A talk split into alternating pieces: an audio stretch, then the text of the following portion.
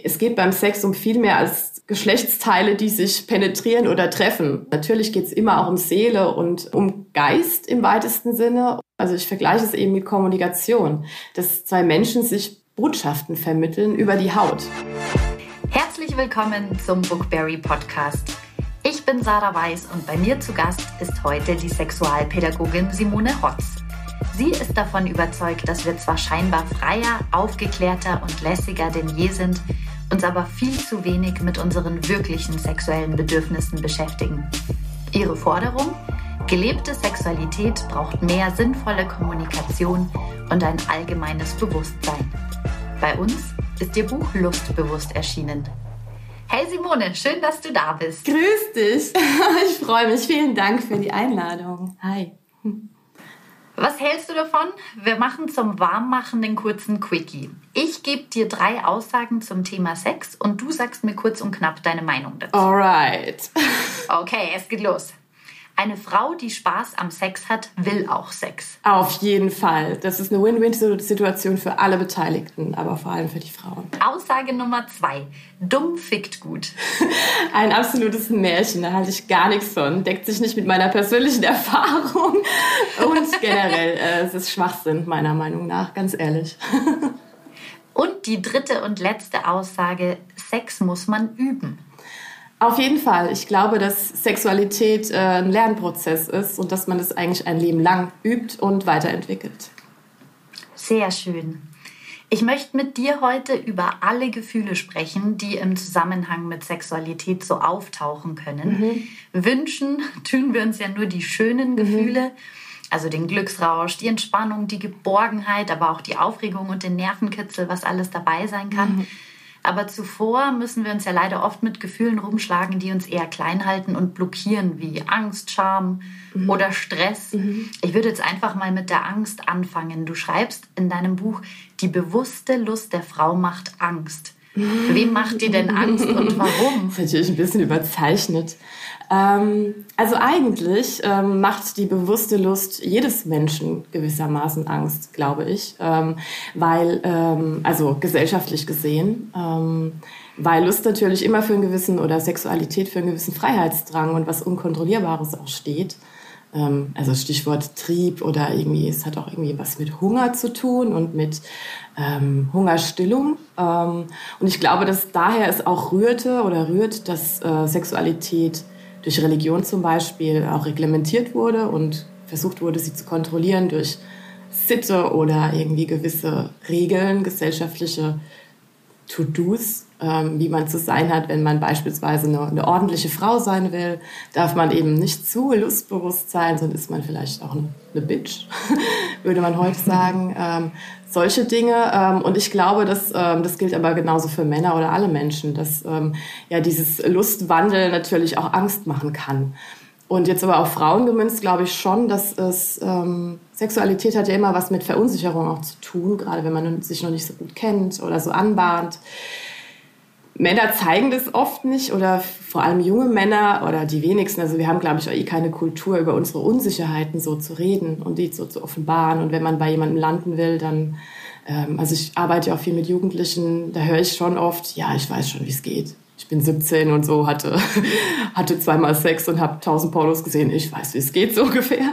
Und ähm, ich glaube, dass wenn dann eben eine Frau... Ähm, ja, bei sich ist und weiß, was sie will und wie sie es will, was sie braucht, äh, nah an ihrer, an ihrer sexuellen Ader, habe ich ja im Buch geschrieben, oder an ihrer Lustader ist, ähm, dann äh, und eben mitredet, mehr oder weniger, ähm, dann kann es Männer oder das Gegenüber sehr stark verunsichern und auch beängstigen, weil man dann erstmal denkt, okay, äh, hm, wie läuft es hier jetzt?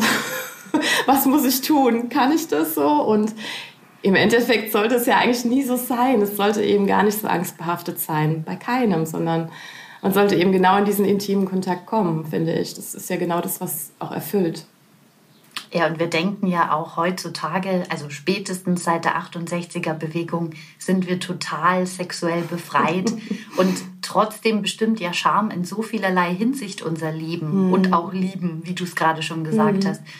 da sind wir dann doch zu sehr Produkt der Gesellschaft, in der wir leben und sprechen halt über viele Dinge nicht. Mhm. Also entweder weil wir uns nicht trauen mhm. Oder auch, weil uns die Worte fehlen, mhm. habe ich den Eindruck in vielerlei Hinsicht. Was macht denn diese Sprachlosigkeit mit uns oder beziehungsweise was bedeutet die auch für unsere Sexualität? Mm, also ich glaube, wir sind äh, noch nicht ganz in der Kultur oder wir entwickeln uns da, glaube ich, mehr und mehr hin. Das ist auch sehr positiv, wo wir eben diese Sprachfähigkeit haben, dass wir ähm, also unterhalb dieser Oberfläche, wo überall Sex ist und Sex laufen muss und jeder kann es und aber keiner redet drüber so. Also jeder weiß, wie es richtig geht. So, es gibt ja so die Vorstellung von richtigem Sex, wie es zu sein hat. Äh, das wird uns gewissermaßen auch na, vorgegaukelt, gezeigt über Hollywood-Mythen in Filmen oder auch über Pornografie und so weiter. Ähm, aber das hat oft, glaube ich, immer noch nichts mit der gelebten Sexualität der Menschen zu tun oder ihre, ihre Gefühlswelt ähm, und vielleicht auch nichts mit ihrer sexuellen Erfüllung. Und ähm, diesen, dieses Spagat äh, zu füllen, also irgendwie diesen, diesen Freiraum zu füllen, das geht eigentlich nur über Kommunikation, dass wir irgendwie quasi ähm, uns freimachen von gewissen Bildern und dann über uns sprechen, wie wir es mögen, brauchen, was uns erfüllt, was uns befriedigt.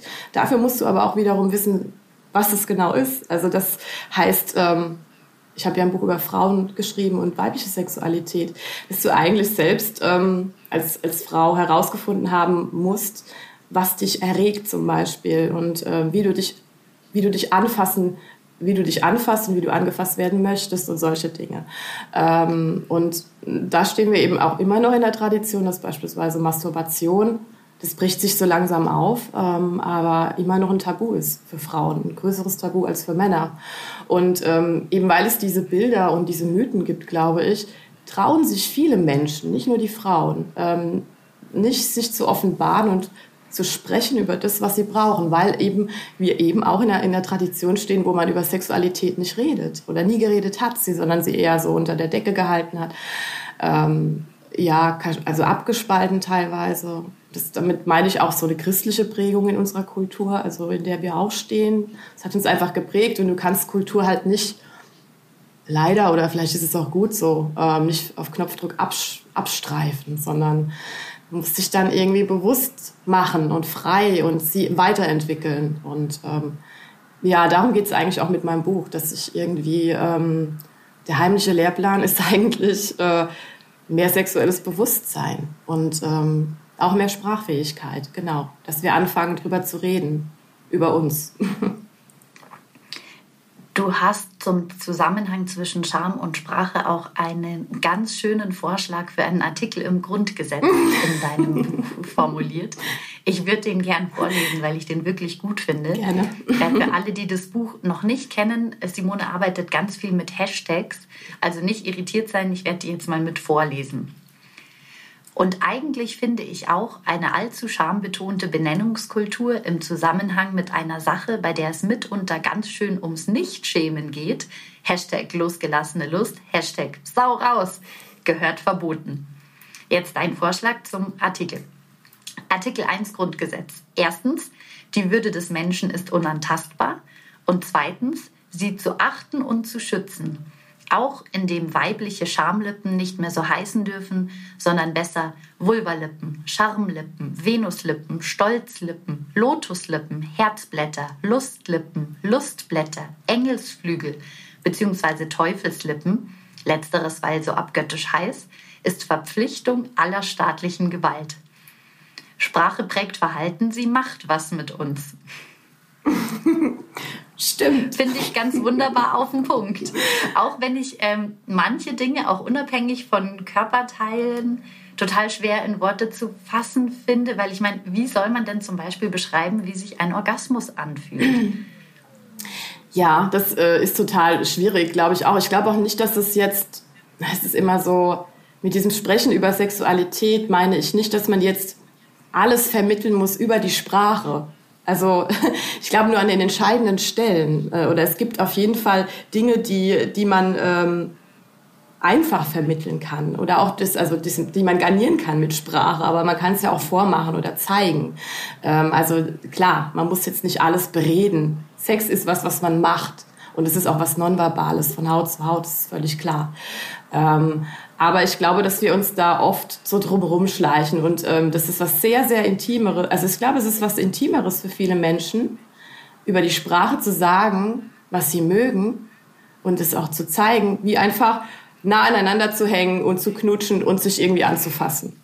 Weil uns das mit größerer Unsicherheit erfüllt noch, weil das irgendwie vermeintlich nicht zum Sex gehört klar, irgendwann, man muss ja auch nicht äh, ewig lang drüber reden. Also irgendwann hat man dann auch Sex. Ich glaube, dass es da an so ähm, Kreuzungen geht, vielleicht auch in der Beziehung. Also wo du dann irgendwie einfach ähm, dir vermittelst, auch über Sprache, was du, äh, was du magst. Ähm, Gerade in der Hetero-Welt finde ich, das ist das ein, ein wichtiges Thema, weil ähm, habe ich letztens so drüber nachgedacht. Ich weiß halt nicht, wie ein Mann sich an, wie, wie das sich anfühlt für einen Mann. Ich habe keinen Penis. Und umgedreht kann er es auch nicht wissen.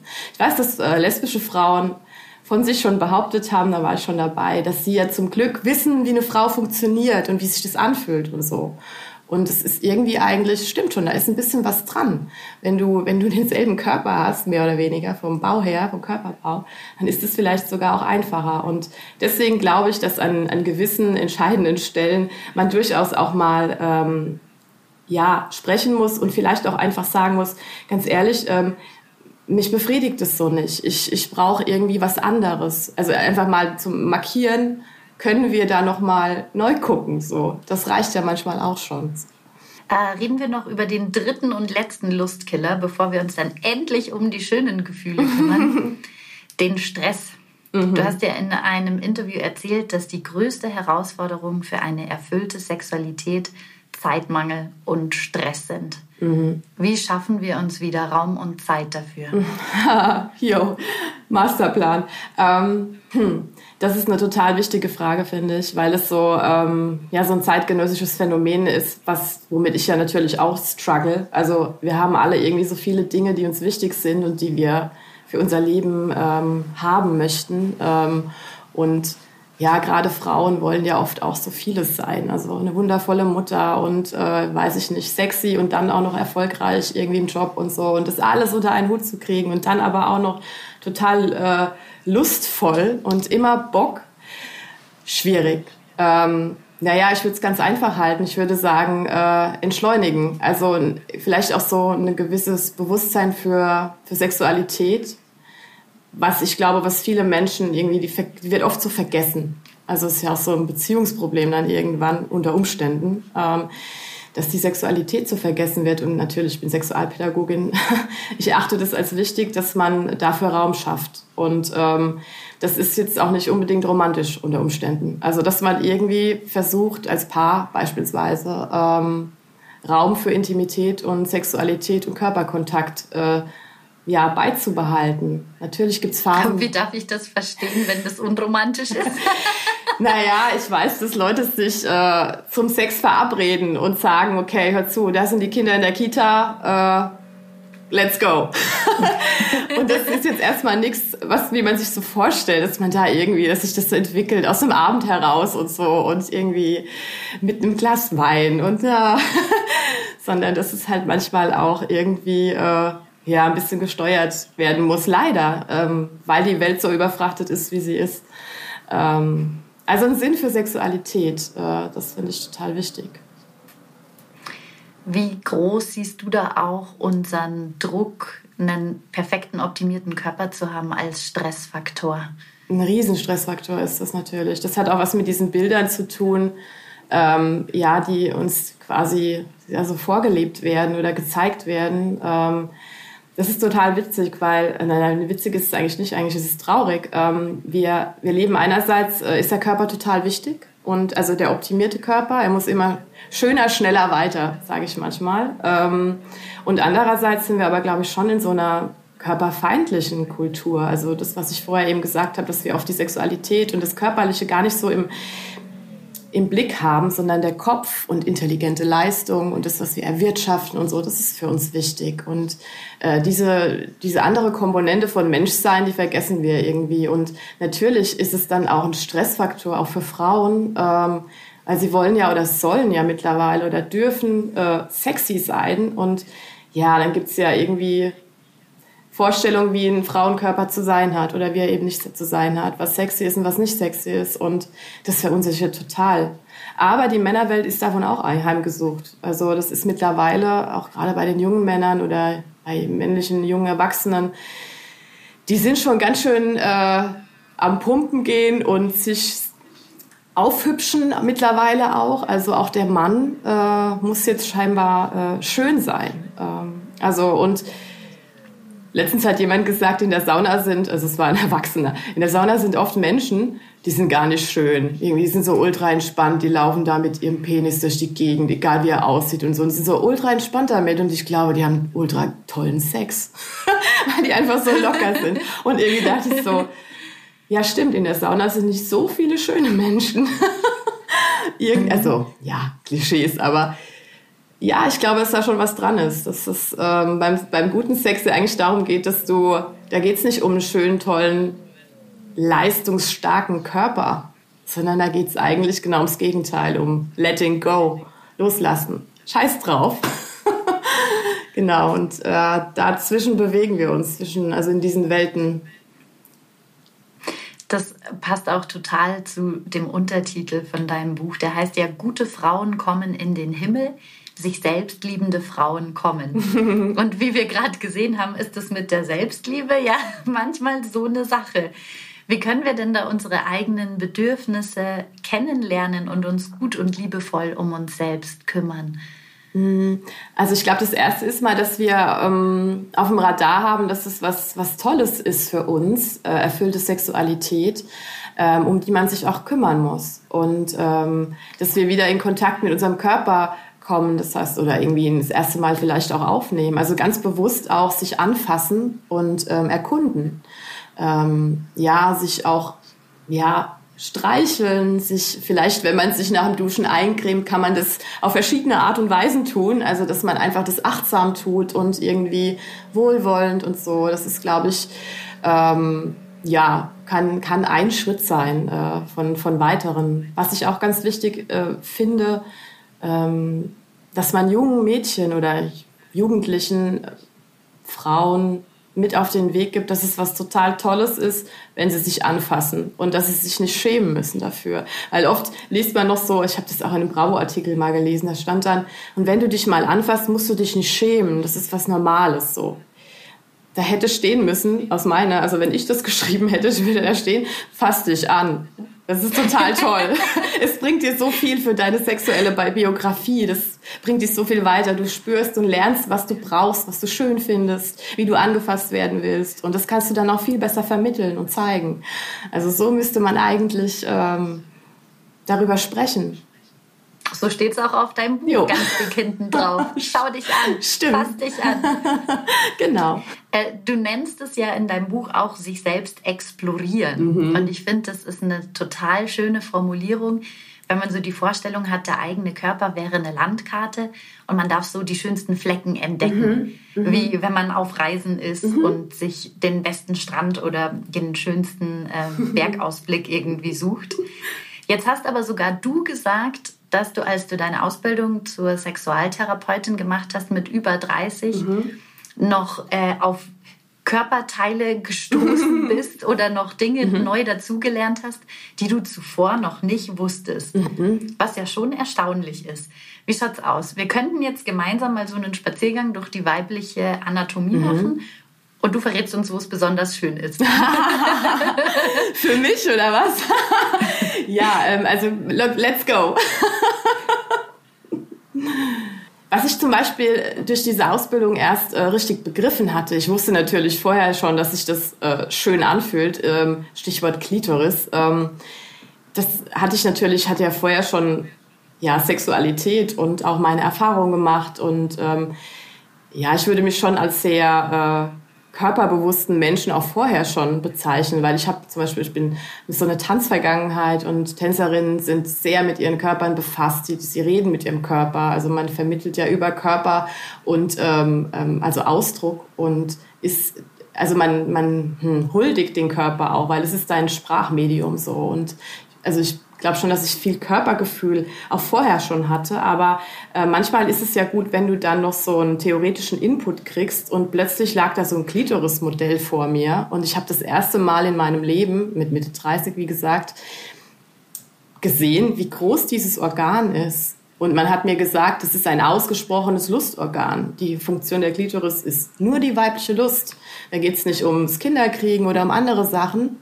Ähm, und dann habe ich irgendwie so ähm, Vergleiche gesehen mit dem Penis. Es gibt eine Homologie, also eine Analogie zwischen Penis und Klitoris. Also nicht wie alle denken, die Vagina ist das Gegenstück zum Penis, sondern eigentlich, wenn man sich den Aufbau genauer anguckt, dann sieht man, dass die, die Klitoris ähm, aufgebaut ist wie der, wie der Penis. Und bing, dann, dann, also wenn, wenn junge Frauen es in der Schule zum Beispiel mal sehen würden, dann würden sie auch verstehen, warum sie vielleicht klitoralen Sex so schön finden und warum irgendwie auch so SexualtherapeutInnen sagen, okay, Frauen, die vielleicht noch nie einen Orgasmus hatten, den würde ich jetzt mal irgendwie empfehlen, äh, sich an die Stelle, an diesen Spot, Landkarte und so zu machen, wo die beste neuronale Versorgung ist.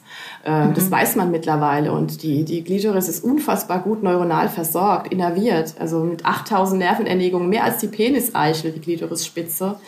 Ähm, dann sollen sie doch, also würde ich einer Frau auch empfehlen, ähm, kümmere dich um deine Klitoris und guck mal, was da so geht. So, ähm.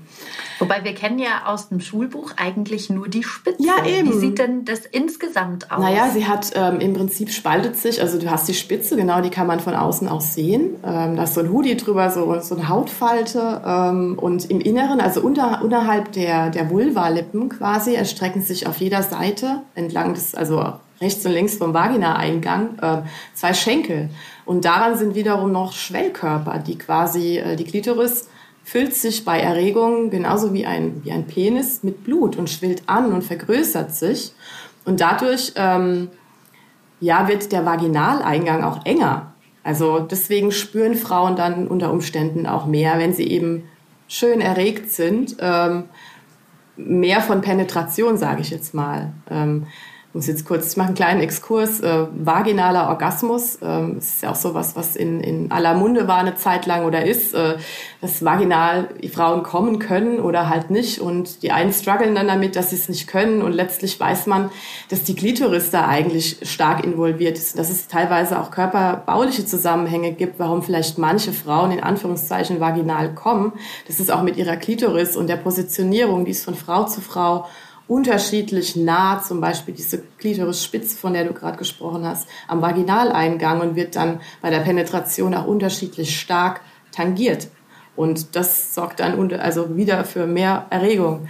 Also die Klitoris ist auf jeden Fall, äh, das ist ja jetzt auch nichts Neues, es gab so einen klitoralen Absolutismus, als man das dann irgendwie so wusste. Ähm, auch in die Frauen in, den, in, der, in der Frauenbewegung in den 70er Jahren haben ja schon viel von der Klitoris gesprochen, ohne dass sie komplett offengelegt war und man wusste, wie groß dieses Organ ist. Ähm, genau. Aber ich wollte, ich wollte eben im Buch nicht nur mich um die Klitoris kümmern, ähm, weil ich eben auch weiß, auch aus persönlicher Erfahrung, dass es auch andere schöne Regionen gibt äh, innerhalb ähm, der Vagina. Also deswegen habe ich mir auch viel Arbeit gemacht und habe zum Beispiel gezeigt, dass die Vagina auch innerviert ist, dass da auch neuronal äh, was los ist quasi und dass es da auch Orte gibt, ähm, die, die sehr ähm, erogen sind oder sein können von Frau zu Frau. Und ähm, ja, das Zweite, was ich dann auch gelernt habe, war, dass ich ähm, eine Prostata habe.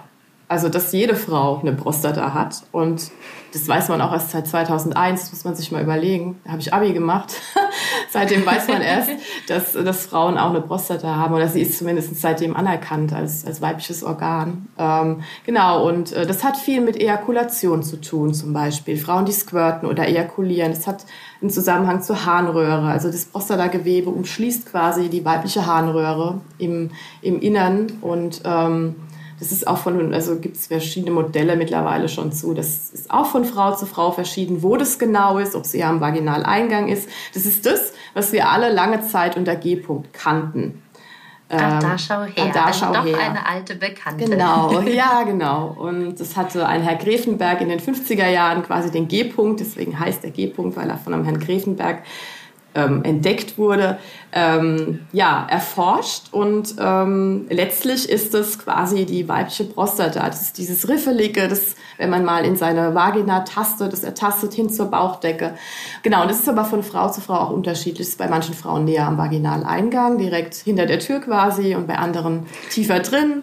Ähm, genau, das wusste ich auch nicht, dass es die Prostata ist. Und ähm, ja, das letzte ähm, ist die Cervix, also die, ähm, der Gebärmutterhals quasi. Ähm, da gibt es jetzt mittlerweile auch Erkenntnisse zu, dass der erogen ist. Also dass Frauen, dass es eben nicht nur bei der Gebärmutter ums Kinder austragen geht, sondern scheinbar auch um die Lust. Ähm, und dass der wiederum auch innerviert ist neuronal versorgt und dass es Frauen gibt, die darüber Orgasmen haben. Ähm, und ja, das wird jetzt, manchmal wird es ja dann auch so ein bisschen aufgebauscht mit, also medial. Es wird vermarktet und es das heißt halt, dass es total schillernde Orgasmen äh, mit sich bringen soll. So ein Cervix-Orgasmus. Ähm, da kann man jetzt drüber reden oder diskutieren, wie sich Orgasmen unterscheiden oder wie, wie wir die fühlen an verschiedenen Stellen. Ich glaube schon. Da sind wir jetzt wieder bei der Sprachlichkeit. Genau. Oder? Und das fühlt sich denn ein schillernder Orgasmus an? Irgendwie toll, glaube ich.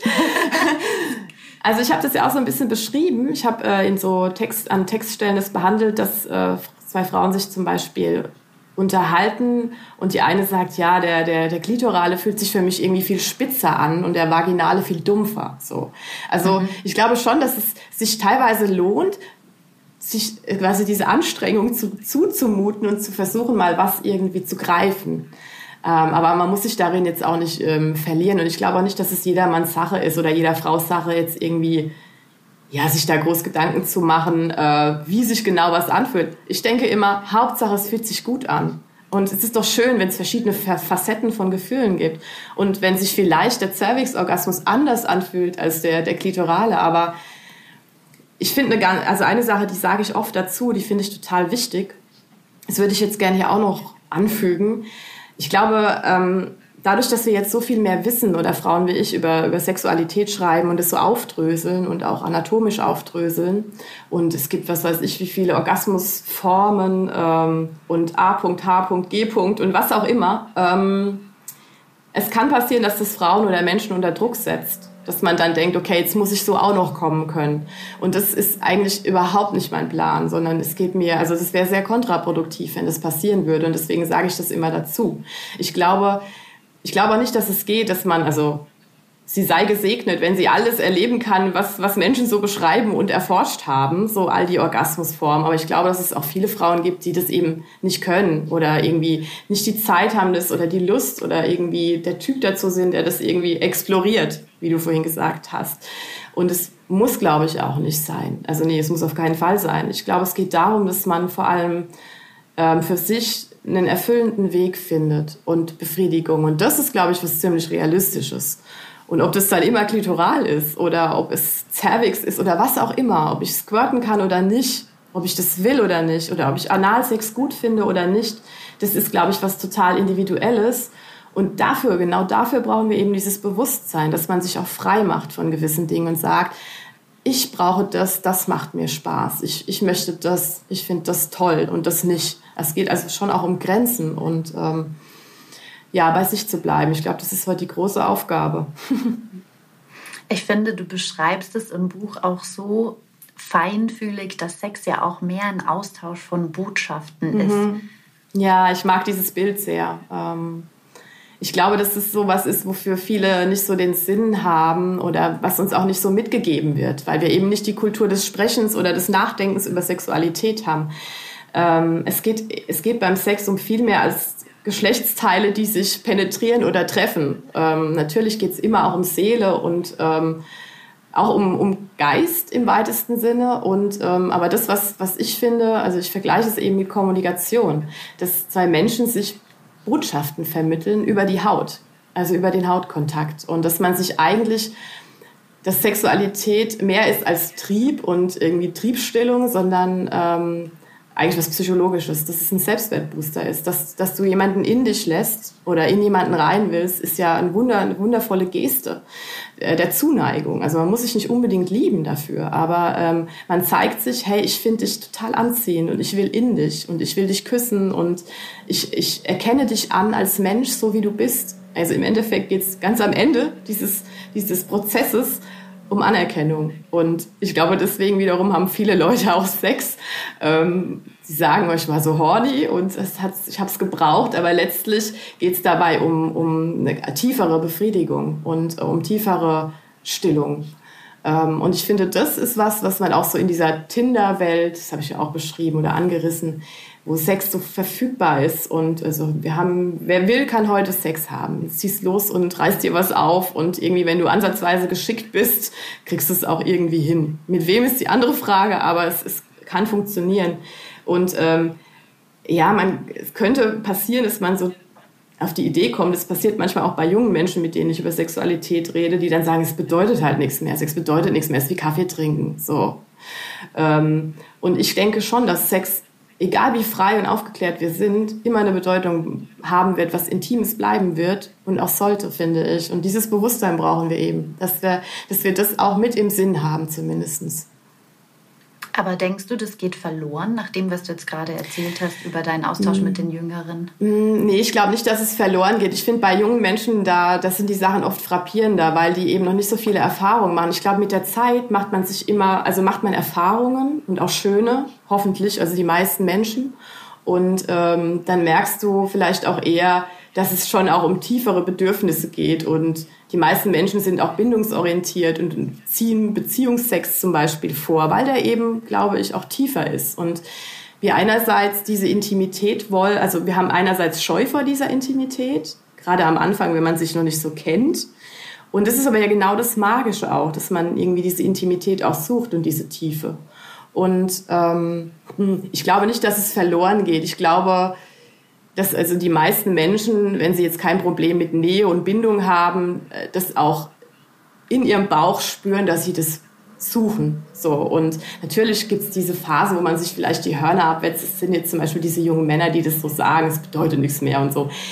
Wenn man mal ganz genau hinguckt und dann noch länger mit ihnen redet, merkt man schon, dass sie irgendwie doch auch Tieferes suchen. Und ich glaube, dass man das nicht, dass das nicht weggeht. Also das dass wir nicht so abstumpfen, dass wir dann alle wie in Boxen miteinander Sex haben. Das glaube ich, äh, wird nicht passieren. Ähm, vor allem nicht, wenn wir gleichzeitig zu dieser größeren sexuellen Freiheit, die wir jetzt irgendwie haben oder sexuellen Verfügbarkeit, eben auch, ähm, und das ist ja so meine Mission, ähm, dafür sorgen, dass wir ein größeres sexuelles Bewusstsein bekommen. Also dass es eben auch Freiheit auch bedeutet, dass Menschen wie ich, dass es sexuelle Bildung gibt zum Beispiel mittlerweile, SexualpädagogInnen und so, dass es Leute gibt, die sich mit Sexualität beschäftigen und dass diskutiert wird, dass man das den Jugendlichen auch vermitteln muss, dass das eigentlich die, die größte Prävention ist, also äh, vor Enttäuschung, aber auch vor größeren Dingen, vor sexuellen Übergriffen oder ungewollten Schwangerschaften und so. Das ist einfach diese, das ist eine Bildungskomponente